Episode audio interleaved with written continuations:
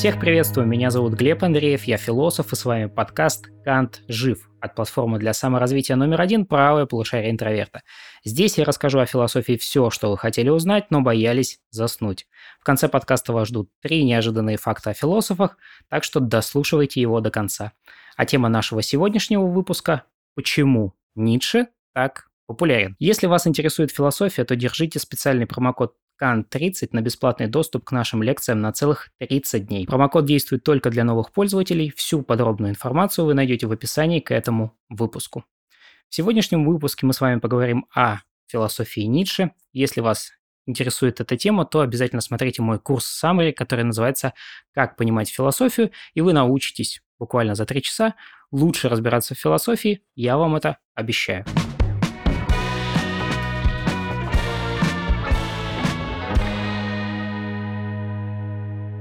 Ну что ж, давайте начинать.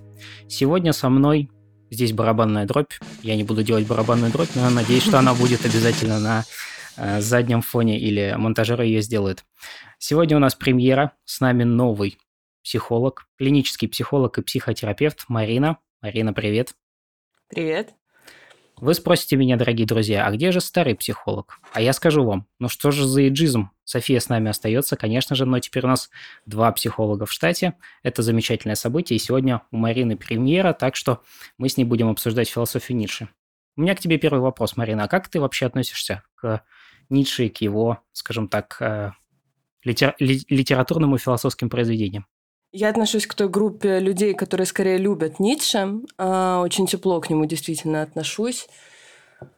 Он впечатлил меня в свое время тем, что относительно других философов он очень эмоциональный. То есть прям все его тексты, они всегда ярко окрашены, они прям с такой литературной подачей, громкой подачей. И э, я пришла его достаточно юной, меня это прям впечатлило. Скажи, пожалуйста, если это корректный вопрос, юная, это имеется в виду лет в 16? Что-то около того, лет в 18-19, наверное. Будучи там лет в 16 я читала Сартра, но он тогда был моден в моем поколении, прям. Ничего подобный. себе, переход от Сартра к э, Ницше. Ну, окей. Мне кажется, что на самом деле Ницше – это такой философ и такой человек, если любого философа или историка философии поднять в три утра и спросить у него, кого он считает философом, он почти наверняка вспомнит в том числе о Ницше. Не знаю, что вы за люди такие, если вы собираетесь разбудить э, философа в три часа ночи, чтобы спросить его о Ницше, но э, что, что я вас буду судить об этом? Э, мне кажется, что Ницше – это важная фигура, и мы на самом деле в подкасте сегодня приготовили пять причин, почему Ницше так популярен. И мы все их сегодня с Мариной обсудим. Мне кажется, это прекрасно. Давайте начинать с первой причины. Мы уже узнали э, мнение Марины. Я давайте выскажу свое. Я к Ницше отношусь спокойно спокойно отношусь к Ницше, как и любому другому философу, потому что это некоторый материал для изучения. Мне кажется, что не совсем корректно будет выделять кого-то особенно, ведь наш подкаст называется «Канджив», и он вообще никаких философов не выделяет, как вы понимаете, из э, плеяды других философов.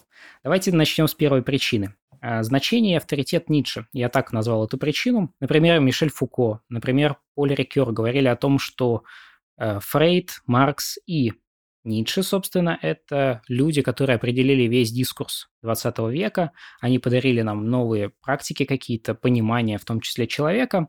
И, наверное, это самое важное, что только можно отметить о Ницше, что действительно э, Ницше играет очень важную роль в философии 20 века. Он позволил появиться большому количеству философов.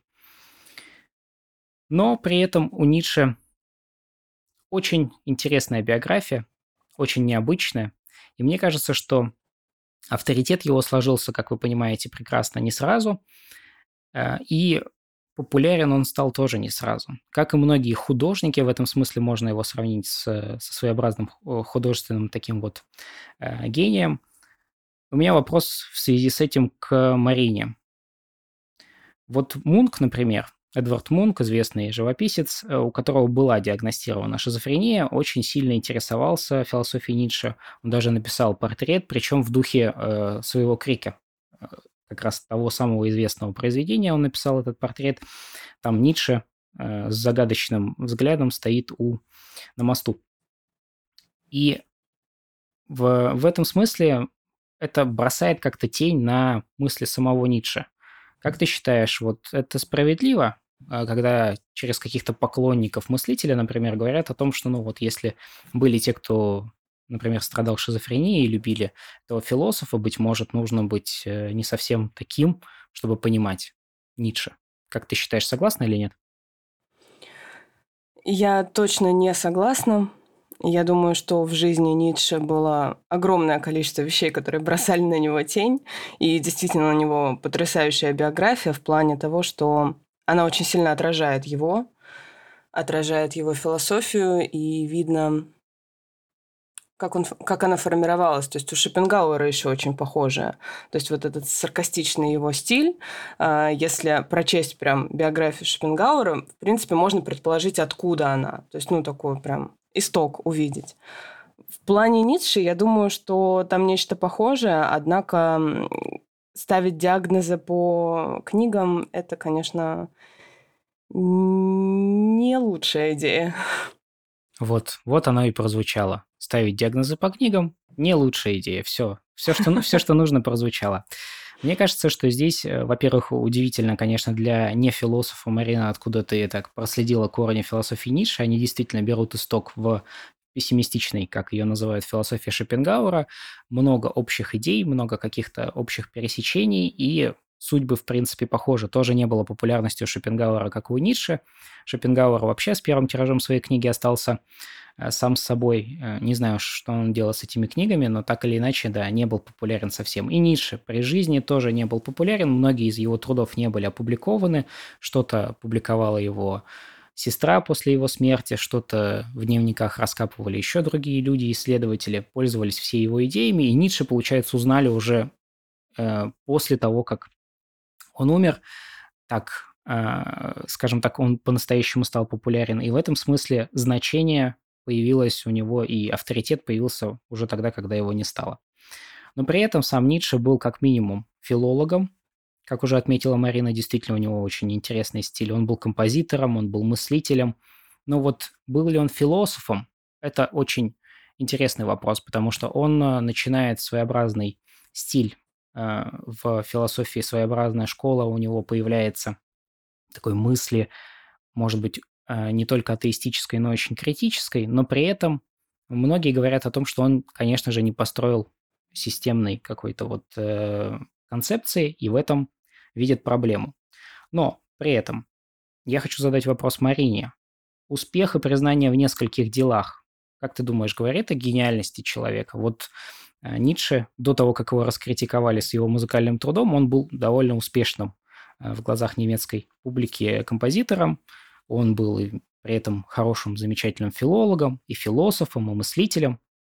Он гений? Можно с точки зрения вот э, ваших наук сказать о том, что вот это характеризует гения, или все-таки не это? Я думаю, что гениальность человека, в принципе, сложно вписать в какие-то научные рамки, так как это скорее такой культурный ярлык. То есть скорее решает гениальный человек или нет общество, или какие-то отдельные люди, лидеры мнений, потому что с точки зрения науки говорить прям о гениальности какой-то, ну, это сложно.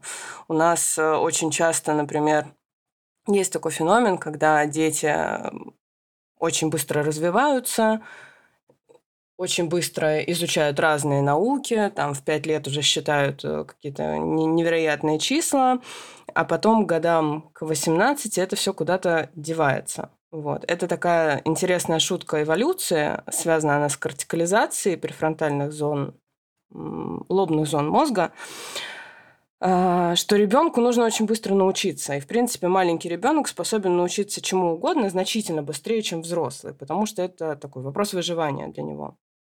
В то время как взрослому, чтобы научиться, у него уже есть точки зрения природы все базовые вещи. Он умеет там находить себе еду, находить себе э, воду, партнера и так далее. И ему уже учиться чему-то новому не так э, важно и нужно.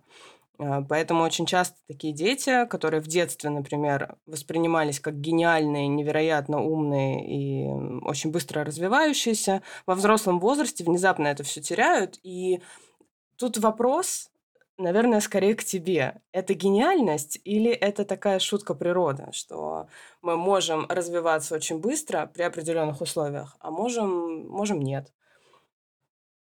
Мне кажется, что, во-первых, среди философов можно много вспомнить людей, которые вообще считали вундеркиндами. Например, есть такой философ э, американский Сол Крипке, он не так давно умер, в 22 году, и он э, в детстве обладал знанием уже нескольких языков, свободно читал, легко поступил в университет, легко его закончил. Но, и вот это вот «но» определяющее в данном случае – но он увлекся только одним направлением, скажем так, его знают по модальной логике, и, например, он никогда ничего не записывал. Не в духе того, как это делал Сократ, что истина какая-то, она не, не постоянная, а речь о том, что вот он ленился, он умел полениться, он умел не, не делать лишнего.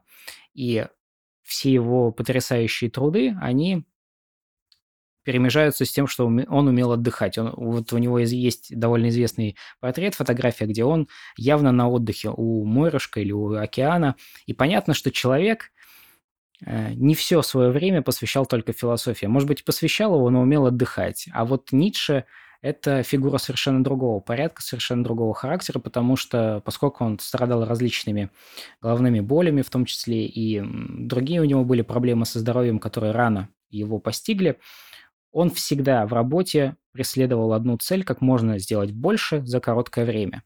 И у него настолько была напряженная, похожая жизнь, что не совсем понятно, как нужно отделять вот эту напряженную жизнь от напряженности его сознания. И, наверное, одно на другое очень сильно повлияло, и это своеобразный круг, из которого Ницше вырваться не смог. В этом смысле он, конечно, потрясающая фигура, потому что он водил дружбу с э, композиторами, потом ссорился с ними, ну, с кем не ссорился Ницше.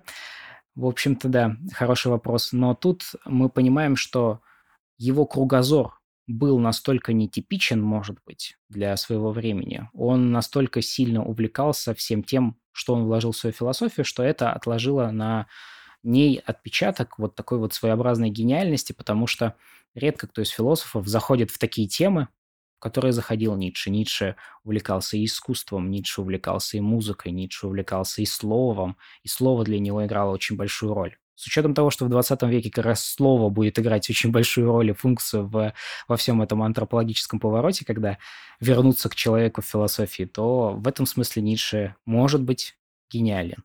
То есть он предрек вот эту вот своеобразную революцию, которая произошла.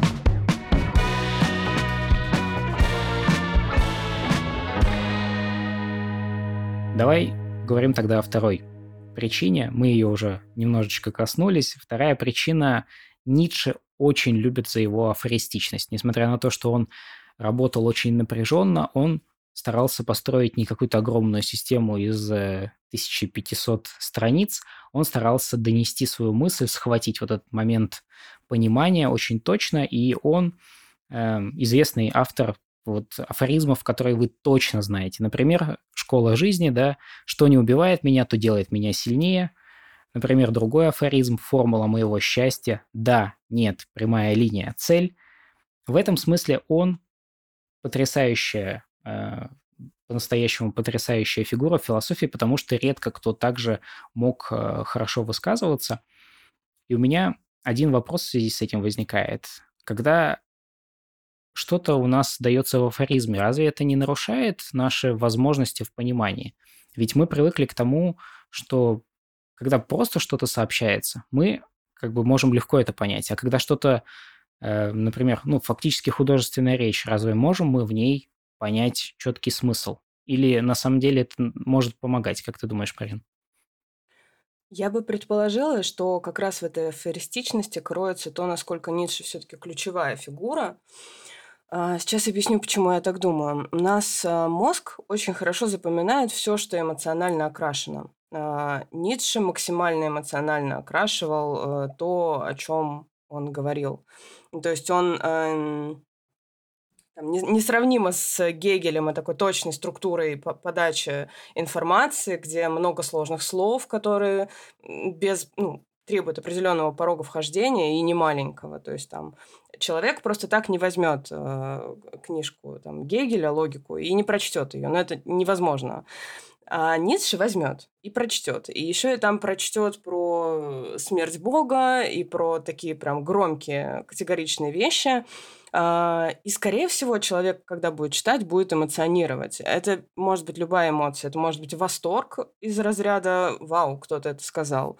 Или это может быть ужас. Там, как ты посмел такое сказать, и кто ты вообще такой. В любом случае, эмоции он получит. И он запомнит то, что он эмоционально окрасил. Я не думаю, что Ницше прям э, имел цель такую, и делал он это осознанно или нет. Э, я тоже очень много раз наталкивалась на то, что его многие считают скорее поэтом или там прозаиком, нежели философом. Однако вот этот его стиль афористичный, я думаю, он сыграл ему на руку, потому что за вот эту эмоциональность, емкость он очень хорошо запоминается. Да, согласен. Мне кажется, еще нужно учитывать такой момент, что у Ницше нет негромких каких-то концепций. Э, Марина уже упомянула вот эту идею о смерти Бога, причем провозглашает ее не совсем Ницше, он скорее констатирует факт того, что Бог умер для человека, люди его убили, и на его месте должно появиться что-то новое. Но также идея о сверхчеловеке, которая появляется, эм, для того, чтобы вы себе представили, как представляют себе другие люди сверхчеловека, яркий пример – это концепт Супермена, например, в комиксах. Вот это Э, считается, скажем так, интерпретация сверхчеловека. Это человек будущего, но все еще человек в некотором смысле, который будет творить свою собственную мораль и жить по этой собственной морали. То есть э, человек, который не будет подчиняться чуж- чужой другой морали, уже навязанной ему, он будет жить по своим собственным правилам, будет он э, созидающим человеком или будет он разрушающим человеком, тут возникают сложности и проблемы в интерпретации, но у Ницше обязательно возникают большие, крупные идеи, он широкими мазками это все делает, и в этом смысле тоже он не только афористичен, но еще и очень яркая личность, он, он а, человек широких взглядов в некоторых аспектах, но кое-что ему, конечно же, не нравилось. И здесь у нас возникает третья причина. Третья причина – это критика всего. Критика всего, что только мог видеть Ницше. Если вы заглянете в любое его произведение, обязательно достанется древним грекам, почти наверняка это будет Сократ – который был фактически врагом заочным а, Ницше. Обязательно достанется религия, обязательно достанется этике, морали, всему, до чего сможет дотянуться Ницше, а у Ницше руки длинные-длинные, и сознание еще более, кажется, длинным.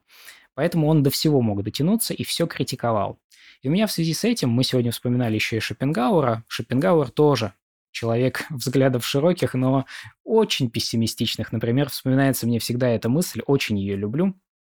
Мысль, касающаяся свободного времени человека. А вот у человека среднестатистического появляется время в связи с э, ростом уровня цивилизации, освобождается время, и главная трагедия любого человека – это как же занять это свободное время. И вот он в муках выбора. Когда-то во времена Шопенгауэра люди, наверное, мучились тем, что послушать, почитать, посмотреть в театре. Сегодня э, люди мучаются тем, что посмотреть из фильмов и сериалов, но тем не менее вот этот вот пессимизм, что для среднего человека проблемой станет, чем же заполнять это свободное время. Вот она трагедия.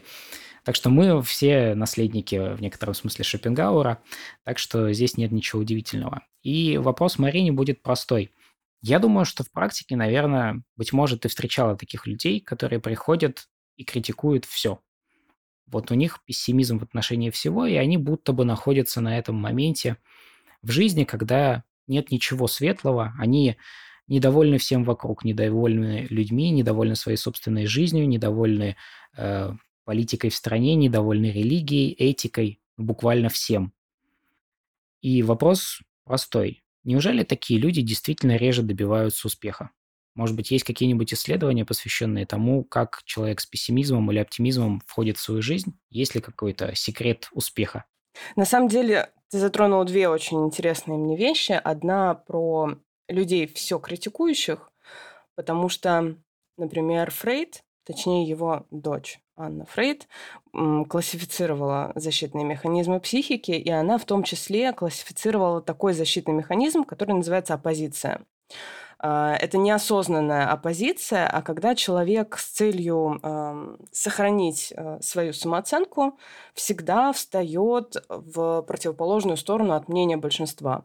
То есть, условно, он оказывается в какой-нибудь компании, там говорят, что шоколад это безумно вкусно, шоколад это классно, вообще потрясающе. Этот человек может любить шоколад, но дабы выделить себя, дабы там, как-то себя отделить от этой толпы, он все равно скажет, да нет, это вообще ужасная вещь, шоколад это дико вредно, и никто его не ешьте. И опять же, это не потому, что человек плохой, а потому что ну, у него есть в силу каких-то обстоятельств его жизненного опыта достаточно ограниченный арсенал того, как он может удерживать свою самооценку в нормальном ключе. Вот. И поскольку признание для нас– это естественная потребность, нам всем хочется быть признанными и уважаемыми, это нормально, а, то вот некоторые люди прибегают к такому, а, поэтому таких людей действительно много. Марин, можно тогда вопрос один? А правильно ли я понимаю, что человек, который вот про шоколад, например, так э, реагирует, в одной компании он будет критиковать шоколад, а в другой компании, где будут критиковать шоколад, он может его хвалить наоборот? Смысл заключается в том, что у него нет как будто бы своей позиции в глазах э, общественности. Очень спорный вопрос, нет ли у него своей позиции. Она, скорее всего, у него есть, но он ее прочувствует тогда, когда он будет в уединении. А касательно Ницше, я понимаю к чему-то. Я вот его когда читала, мне показалось, что у него его шоколад – это женщины, потому что в его жизни была Лу Салома, которая там, в очень многих жизнях побывала и очень яркая историческая персона. Я искренне ей восхищена. Там тоже у меня много к ней вопросов, но это прям впечатляющая личность. И где-то можно проследить, что Ницше там вообще жуткий сексист, а где-то он чуть ли не преклоняется перед женщинами. И мне кажется, что вот это один из шоколадов Ницше, Поэтому да, возможно, что это и его защитный механизм тоже был. Мне просто кажется, что это, наверное, объясняет очень серьезную проблему, с которой сталкивается любой человек, когда начинает изучать непосредственно систему Ницше.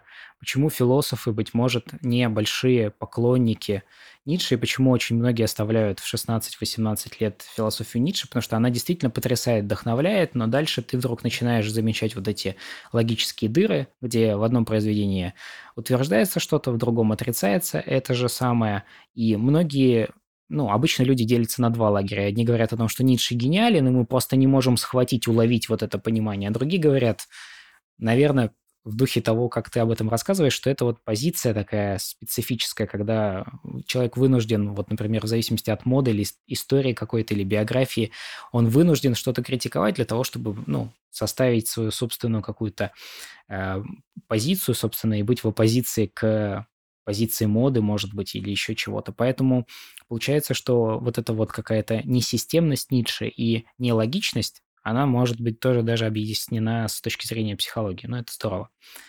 Извини, что я тебя перебил. Давай дальше. Угу. А, про пессимизм и недовольство всем вокруг. Есть такой ученый, Мартин Селигман, который прицельно изучал э, оптимизм как таковой. У него есть прям своя концепция, свои методы коррекции пессимизма. А, это все очень интересно. Он не говорит о том, что все должны быть категорически оптимистичными. Наоборот, он предупреждает о том, что быть прям таким заядлым оптимистом тоже может быть опасно. Но, тем не менее, он дает характеристику пессимизма как скорее вещь, которая препятствует. А, и механизм, на самом деле, там достаточно понятный. Вот если мы представим некого а, человека, там Петю, например, и вот Петя прям хронический пессимизм. У Пети всегда все плохо, у Пети всегда все очень грустно, и он через такую негативную призму смотрит на мир – и когда у Пети появляется какая-то возможность, Петя чувствует себя априори беспомощным. То есть, да, не, у меня ничего не получится, да, я там даже не буду пробовать, там все такие талантливые, потрясающие, а я никчемный и вообще там неинтересный совершенно. Это может быть не так. Это мож, могут быть, э, скорее всего, это не так. Более того, это исключительно мысли Пети, это его негативная вот эта пессимистичная призма, а, которая отражается на всей его жизни, и, в принципе, мешает ему двигаться, мешает ему пробовать, мешает ему идти во что-то новое, потому что он на все смотрит как на вещь, которая с ним, ну, точно не произойдет, ну, потому что с ним такого не случается. Это называется синдромом выученной беспомощности, она такая вечная спутница э, пессимизма, поэтому если взять статистику, то оптимисты, такие гибкие оптимисты, которые вот там выбрали себе какую-то цель, и они могут восемь раз споткнуться на пути, выслушать в свою сторону кучу всего очень плохого, а, но все равно они там, условно встанут и пойдут дальше, потому что они оптимисты, они с большей вероятностью добьются успеха чисто статистически, потому что они увеличивают количество того, сколько раз они попробовали этого успеха добиться. Скажи, пожалуйста, а ты сериал «Тед Ласса» случайно не смотрела? К сожалению, нет. Ну ладно. Удивительно, как Марина рассказала нам об оптимизме и пессимизме, я так узнал себя. Напишите, пожалуйста, в комментариях, узнали ли вы себя в том, как вы пессимистично или оптимистично относитесь к этой жизни, ведь действительно, быть может, оптимисты просто больше и чаще пытаются. И на самом деле успеха у них такого уж и нет на самом деле. Это удивительно.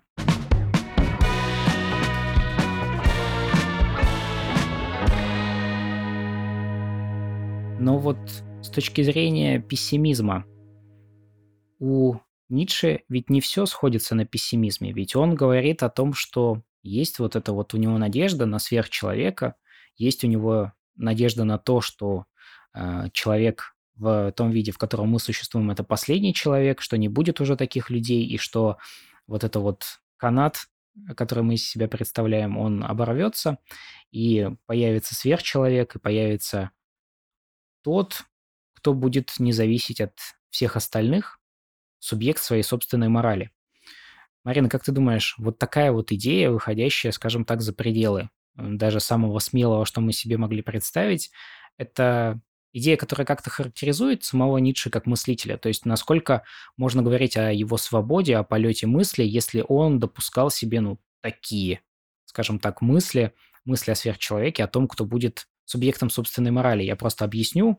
Мы все живем в определенном мире, в социуме, и мы разделяем правила, законы, нормы, которые приняты, и мы в них живем. Нас учат следовать им, что такое хорошо и что такое плохо мы знаем с детства.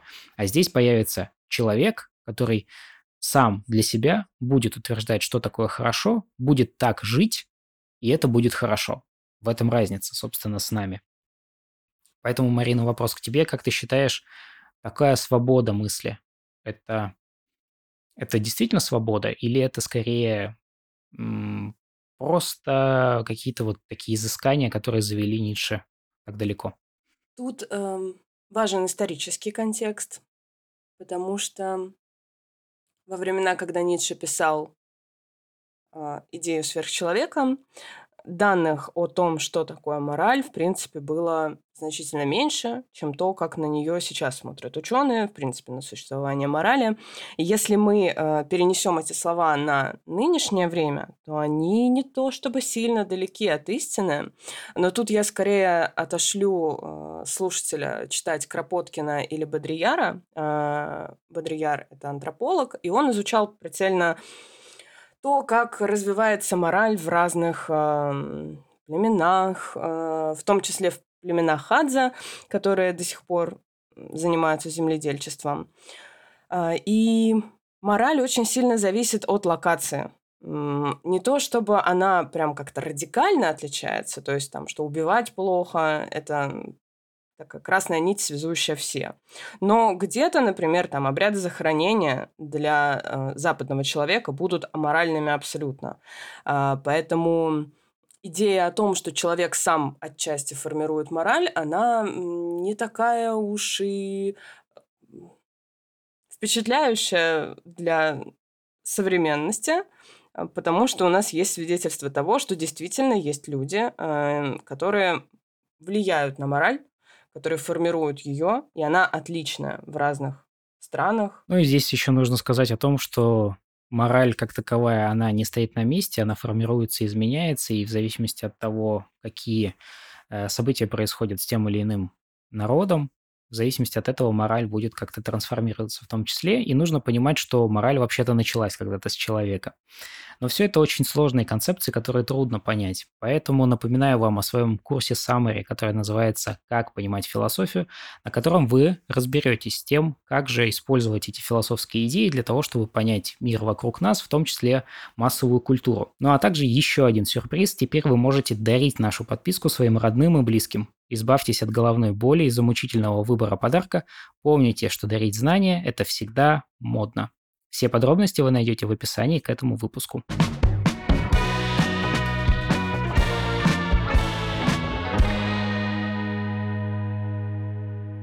Давай, Марина, тогда поговорим с тобой о четвертой причине – поэтичности.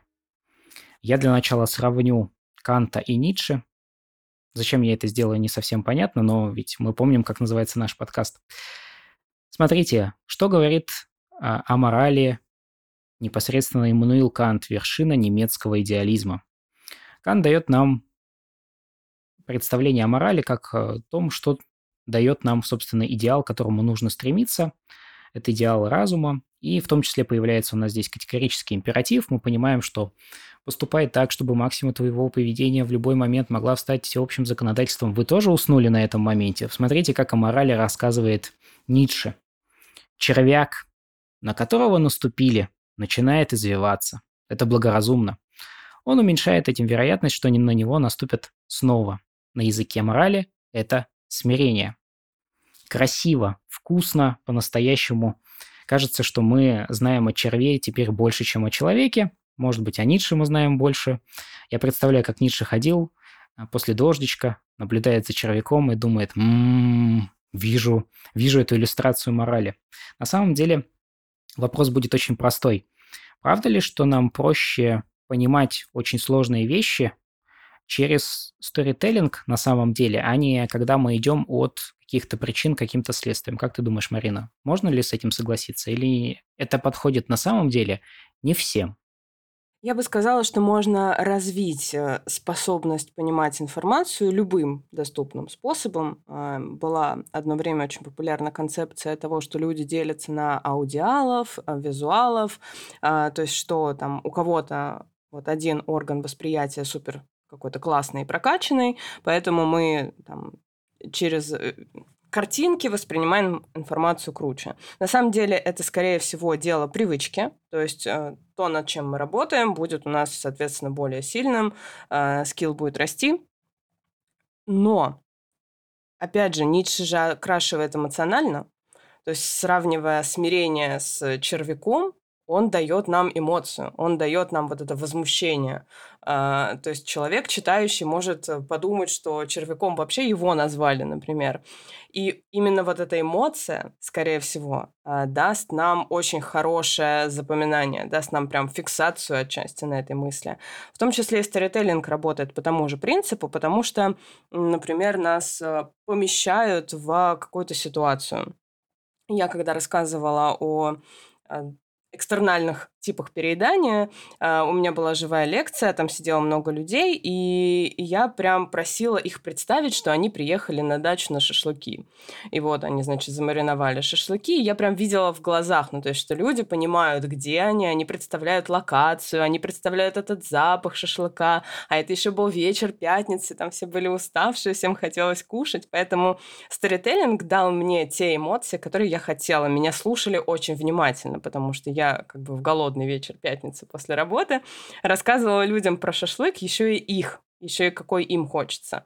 То есть таким образом я э, помещала их в историю, помещала их в то, что мне было нужно, да, им донести эту информацию, но они перекладывали этот опыт на себя, и он для них имел вот эту эмоциональную окраску, э, положительную эмоциональную окраску, поэтому я могла надеяться на то, что мои слова отпечатаются, они запомнятся ярче. Хорошо.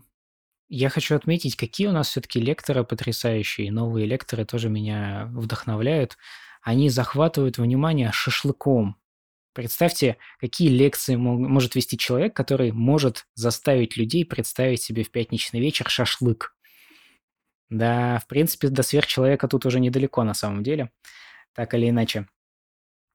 А, то есть получается, что на самом деле сторителлинг– это скорее может быть средством усиления, какого-то понимания, но в конечном итоге только за счет этого понять все равно не получится, если будет только красивая история. Конечно, а, в первую очередь важна мотивация, то есть хочет человек это понять или нет. Мы можем даже очень сильно красочную, яркую историю а, выкинуть из головы. Но в моем случае, например, так происходит с фильмами. Я могу посмотреть какой-то фильм, и если его сюжет не впечатлил меня прям очень-очень сильно, то я, скорее всего, его быстро забуду. Хотя в момент, пока я смотрю, я достаточно сентиментальный человек, я могу и поплакать, и прям поумиляться. Ну, то есть эмоции будут, но я все равно его забуду и не пронесу с собой даже год, там, условно, в долговременной памяти, потому что ну, мне это не нужно. А если мне нужно, то я и сложно поданную и окрашенную терминами информацию все равно пойму, прочту и, скорее всего, запомню.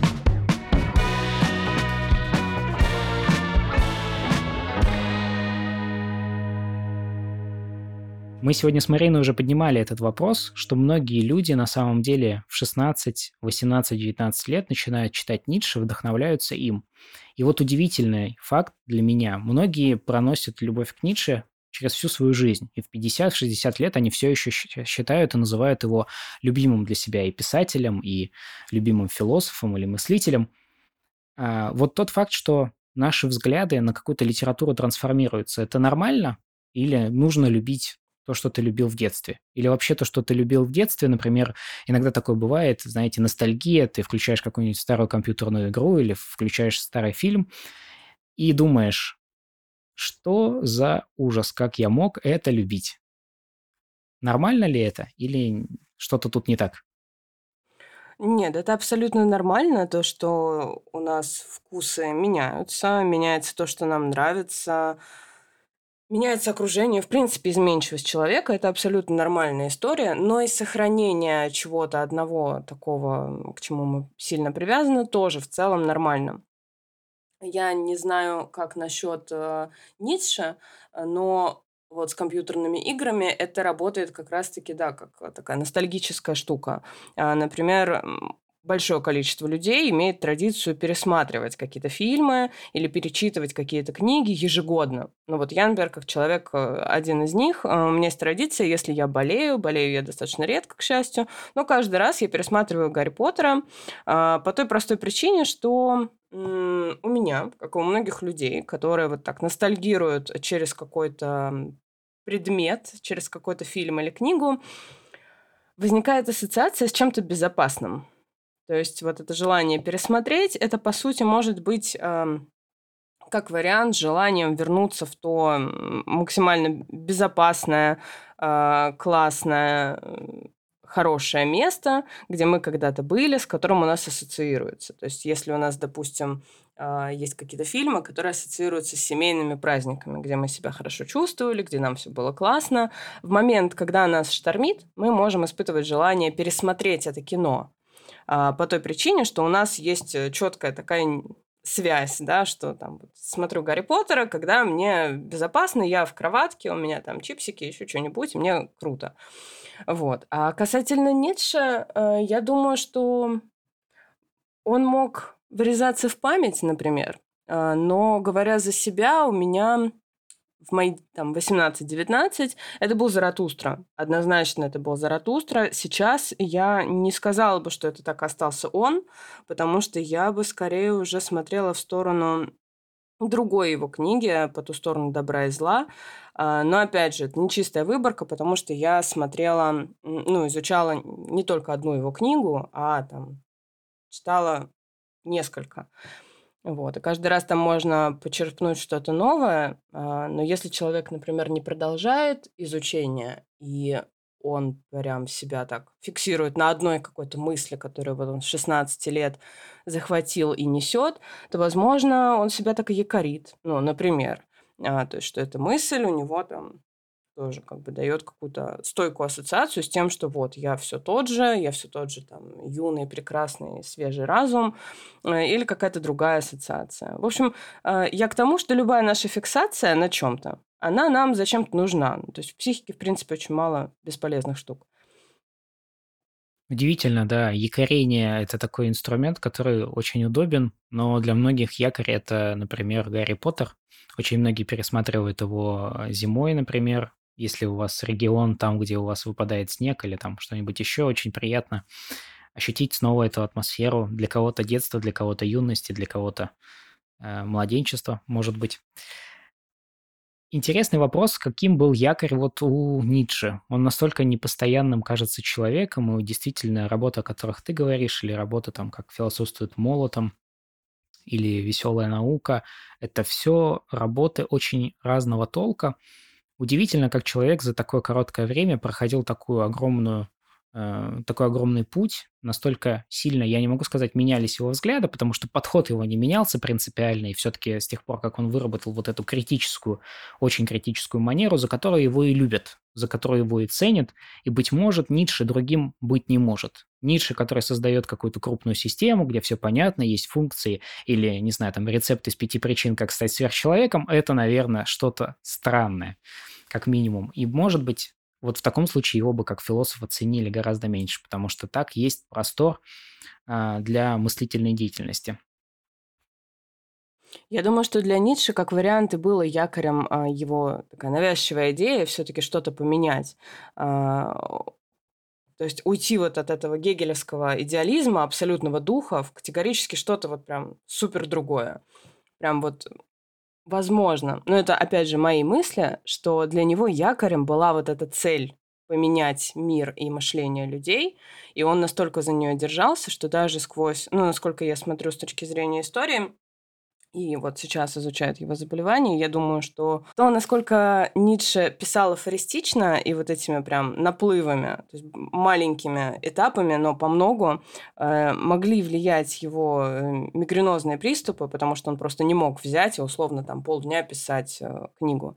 Э, но все равно он же делал это, он делал это сквозь какие-то крошечные промежутки времени, когда чувствовал себя хорошо, он прям вот навязчиво возвращался и продолжал писать, писать, писать, писать. И, ну, что-то же его сподвигало, что-то, что держало его в том числе эмоциями. Возможно, это была действительно идея э, перевернуть мир и мышление от идеализма к чему-то более критическому. А можно такой вопрос, э, знаешь, очень личного характера из, э, из разряда секреты жизни психолога и психотерапевта? А, вот якорь. Как вы живете с тем, что вы осознаете, что, например, что-то является якорем?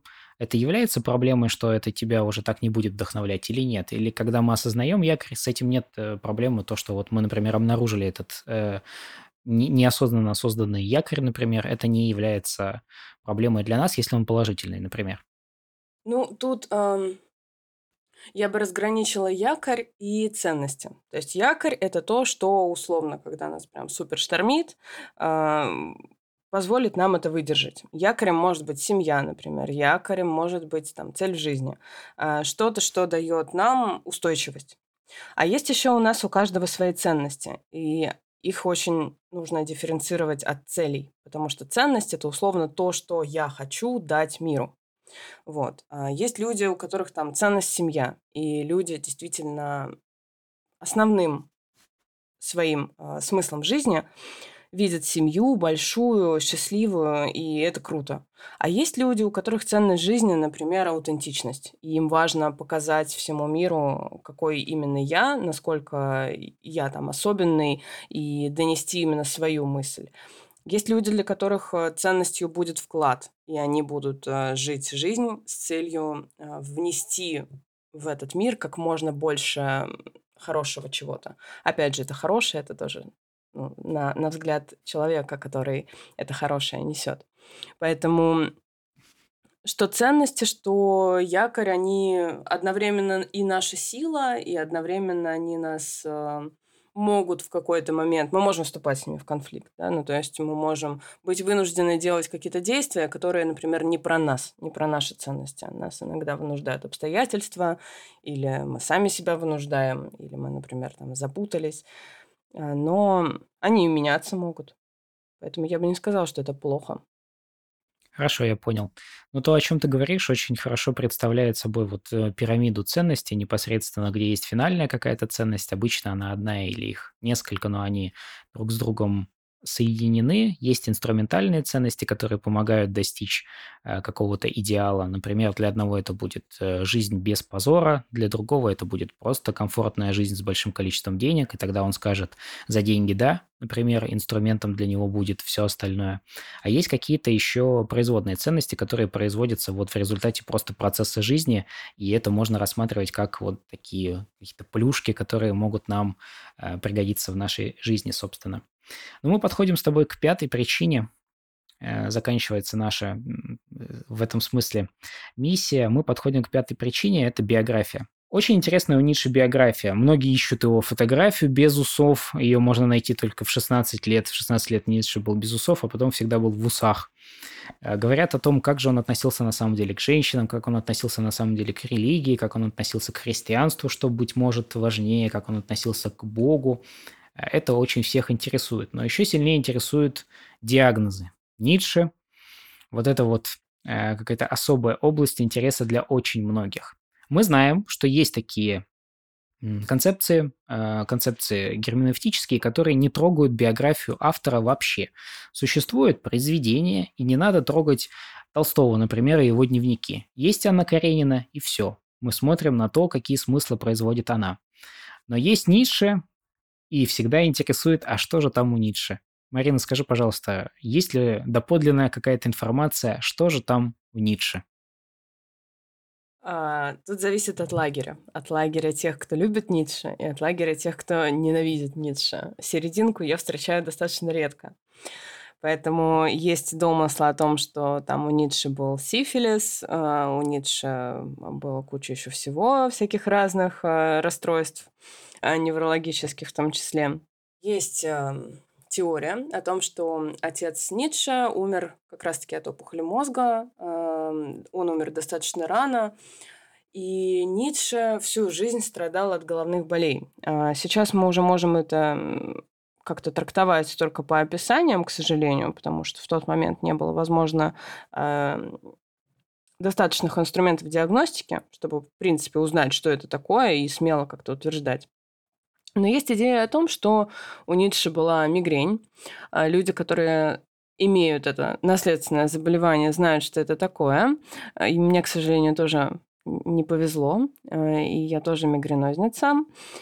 И в тот момент исторически еще не было препаратов, которые способны этот, это заболевание купировать как-то. Вот. Насколько я помню, эта мигрень еще была у очень многих русских цариц. А, вот. И пока не изобрели суматрептаны, люди даже стрелялись. Это чтобы ну, иметь представление, что если это так, насколько сильные головные боли были у Ницше. Что вот он действительно писал наплывами в промежутках, когда у него не болела голова. А, поэтому я скорее сторонник того, что Возможно, психических заболеваний у него никаких и не было, хотя очень хочется их придумать, особенно там читая Заратустру и вот этот замысловатый стиль подачи информации. А, я, я не осуждаю людей, которым действительно спокойнее было бы, если бы они там имели представление о том, что с этим человеком что-то не так. Однако, в принципе, деление и вешание ярлыков, а, там, диагноз, не диагноз, оно я считаю, не должно определять человека, потому что есть множество людей с какими-то психическими диагнозами, по которым мы в жизни не скажем, а, что это так. Потому что они умеют с этим жить, они умеют с этим э, обращаться, знают, как там себя успокоить, как себя вести и так далее. Ну, то есть они знают, с чем они имеют дело. А, поэтому я скорее сторонник того, что даже если и так, то ну и что? даже если что-то и было. Хорошо, понятно. Мне кажется, что это самая трезвая позиция, которую только можно выработать, потому что даже если человек скрывает, например, какие-то сегодня свои особенности, даже если он не хочет находиться э, в, под пристальным вниманием, он ведь это делает по одной простой причине. Он не хочет, чтобы все его творчество интерпретировали только с этой точки зрения. Это, кстати, очень большая ошибка всегда, когда мы редуцируем что-то до свойства человека. Если, например, этот человек э, каких-то определенных взглядов или когда-то совершал ошибки, если мы всегда будем редуцировать его до этой ошибки, мы никогда не увидим в нем человека, мы никогда не будем уважать в нем человека, но при этом есть еще одна очень большая проблема. Мы не уважаем свободу самих себе, потому что мы не даем не только второго шанса, мы не уважаем свободу другого человека. И в этом смысле, когда Сартер отказывался от Нобелевской премии, например, то, о чем мы говорили на прошлом нашем подкасте «Кан жив», когда он создает вот это специально вокруг себя э, какое-то поле, где он не хочет, чтобы авторитет Нобелевской премии влиял на читателя. Точно так же работает и здесь, когда мы понимаем, что э, диагнозы, которые, быть может, и были у Ницше или не были у Ницше, никак не влияют на его философию с точки зрения того, как мы ее сегодня можем прочитывать, какие смыслы мы можем увидеть или какие э, логические пролегомены там на самом деле есть. Поэтому мне кажется, что это самый верный способ подойти к рассмотрению Ницше.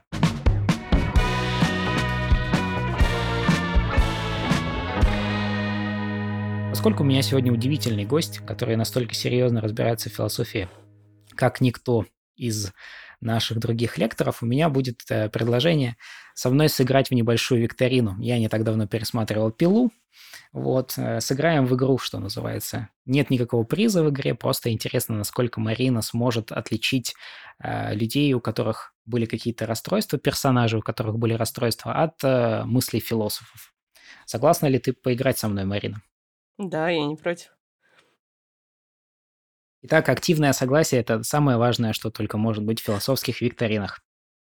Смотрите, первая цитата у нас такая. «Я надеюсь, что моя смерть будет иметь больше смысла, чем вся моя жизнь».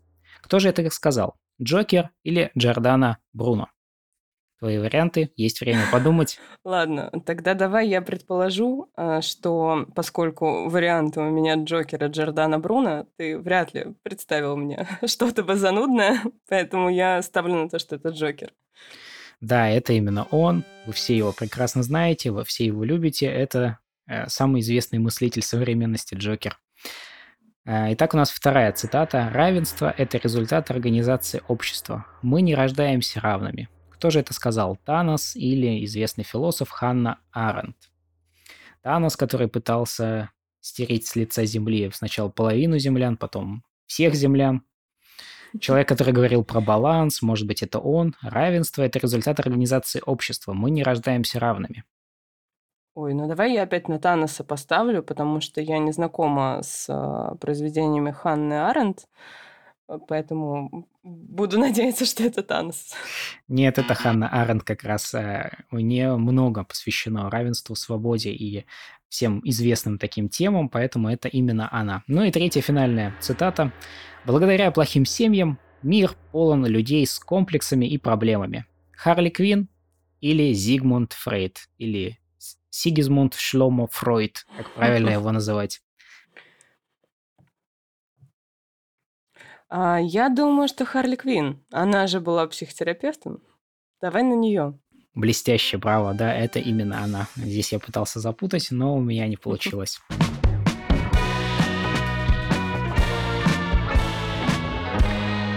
Итак, дорогие друзья, вы дослушали до того самого момента, где я буду рассказывать про три факта о философах. Итак, сегодня я выбрал следующие факты. Ницше написал музыку к стихотворению Пушкина «Заклинание», и так получился настоящий романс. Второй факт.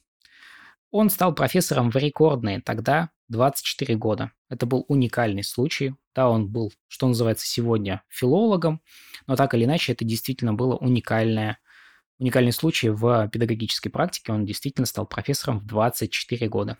И последний факт на сегодня. Свой первый дом Иммануил Кант, вершина философии идеализма, приобрел только, у вас есть момент, чтобы угадать его возраст, только в 59 лет.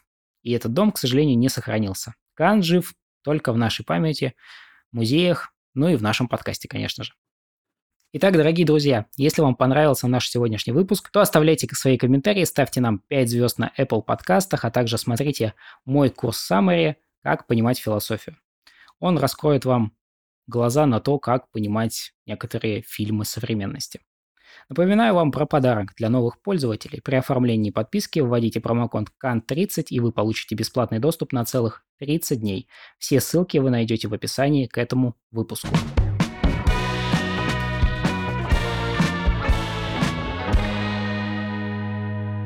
Ну что ж, я считаю, что это был прекрасный дебют. Марина, большое тебе спасибо, что пришла. Спасибо тебе, что позвал. Подписывайтесь на нас в социальных сетях, мы есть везде, даже на YouTube. Поддерживайте наш новый подкаст, пишите комментарии, и я обязательно расскажу вам еще больше о загадочном мире философии. Всем спасибо и до новых встреч! Было очень интересно. Спасибо, Глеба, что позвал.